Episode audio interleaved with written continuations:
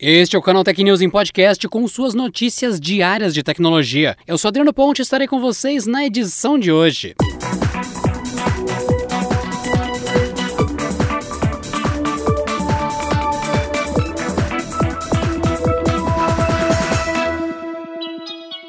Começa nessa segunda-feira a implementação da primeira fase do Open Banking e que será executada pelo Banco Central. Com esse novo padrão, haverá compartilhamento de dados bancários para melhorar a oferta de serviços financeiros. A partir do Open Banking, os clientes de bancões, fintechs e outras instituições financeiras terão poder sobre os dados levantados por elas, incluindo dados cadastrais e histórico de transações. De posse desses dados, os clientes poderão procurar outros bancos e incentivar a competição por serviços e crédito mais barato e de melhor qualidade. O Open Banking estava programado para começar em novembro, mas foi adiado para fevereiro deste ano a pedido das instituições. A razão alegada era de que a atualização de suas ferramentas tecnológicas foram comprometidas com a pandemia. Isso porque houve um aumento nas transações eletrônicas, o que inclui o lançamento do Pix, o registro de recebíveis de cartões e também o pagamento do auxílio emergencial. Com esse adiamento, o cronograma do Open Banking, proposto em quatro etapas,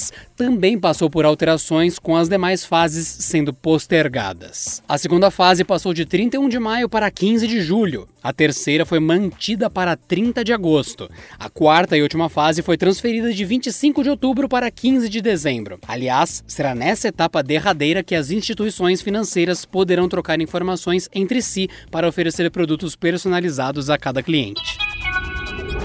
Mais dois conceitos de celulares dobráveis foram registrados pelo Google. As patentes foram registradas em julho de 2020, mas publicadas somente no último dia 21 na Organização Mundial da Propriedade Intelectual. Elas descrevem a implementação de dispositivos dobráveis e as dobradiças necessárias para eles. A primeira patente apresenta um celular dobrável com design mais tradicional, ou seja, com a tela voltada para dentro, semelhante a um caderno. A dobradiça, nesse caso, tem uma espécie de vão para acomodar o mecanismo e fazer com que a tela flexível não desapareça para o lado de fora quando o dispositivo estiver completamente aberto. Já a segunda patente usa uma tela dobrável para fora e um mecanismo de dobras multissegmentado. De uma forma resumida, o Google explica no documento que, de modo geral, o mecanismo de dobra pode incluir diversas peças dispostas em uma fileira, responsáveis por fazer o sistema funcionar. Infelizmente, a documentação descreve somente os mecanismos de dobra, sem detalhar nenhuma característica da ficha técnica do aparelho. Além disso, o Google ainda não se manifestou sobre uma possível estreia no mercado de celulares dobráveis, atualmente dominado pela Samsung. O Switch é o segundo console que mais rápido vendeu na história da Nintendo. A companhia apresentou o seu relatório financeiro referente ao segundo trimestre fiscal que terminou em dezembro de 2020. O documento reportou a venda de 79,87 milhões de Switches em 46 meses após o lançamento. O número coloca o videogame na vice-liderança entre os que venderam mais rápido do portfólio da marca japonesa. Como mostra o levantamento, o Nintendo DS havia comercializado 83 milhões de unidades sendo o mais rápido em vendas. Já o Wii somou 75 milhões de unidades no mesmo período. Com boas vendas, a Nintendo fechou seu trimestre com receita de 13 bilhões de dólares, o que significou um aumento de 37,3% em relação ao mesmo período de 2019. Além disso, em termos de lucro operacional, a gigante viu seus números quase dobrarem no final desse ano. Além disso, em termos de lucro operacional, a gigante viu seus números quase dobrarem no final de ano. Em comparação com dezembro de 2019, 2019, o lucro operacional da Nintendo cresceu 98,2%. A expectativa para o primeiro trimestre de 2021 é 15 bilhões de dólares em receita, o que representaria crescimento de 22,3% em relação ao ano passado.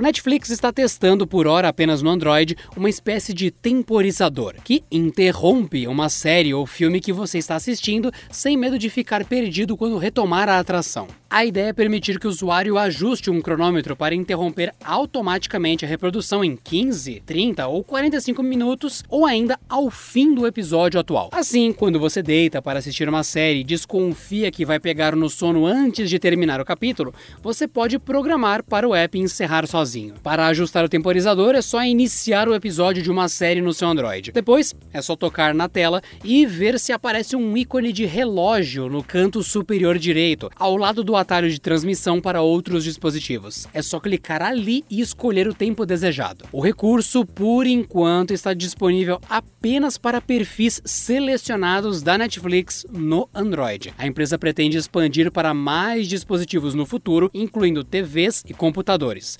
Mas isso dependerá da aceitação dos usuários nesses testes iniciais a continuação de um dos maiores e mais divertidos clássicos do cinema será algo exclusivo de um serviço de streaming. A Amazon Prime Video confirmou que Um Príncipe em Nova York 2 será um filme exclusivo do serviço, que lançará o filme em 3 de março globalmente incluindo o Brasil. Agora, Ed Murphy e seu fiel escudeiro novamente saem da realeza para retornar ao Queens, o icônico bairro de Nova York. Poucas informações adicionais sobre o enredo são conhecidas, mas foi confirmado pela Paramount Pictures, a produtora original do filme, que será uma sequência direta do filme de 1988. Originalmente pensado para os cinemas, Um Príncipe em Nova York 2 será lançado na plataforma da Amazon devido às restrições da pandemia, e isso num acordo com a própria Paramount dirigido por Craig Brewer, que dirigiu Footloose, e com o roteiro de Kenya Barris, Barry W. Blaustein e David Sheffield, Um Príncipe em Nova York 2 também será produzido por Ed Murphy, protagonista da trama. E essa edição do Canal Tech News fica por aqui. Nos vemos na próxima edição com mais notícias de tecnologia para você. Até lá! Este episódio contou com o roteiro de Rui Maciel e edição de Luiz Paulino.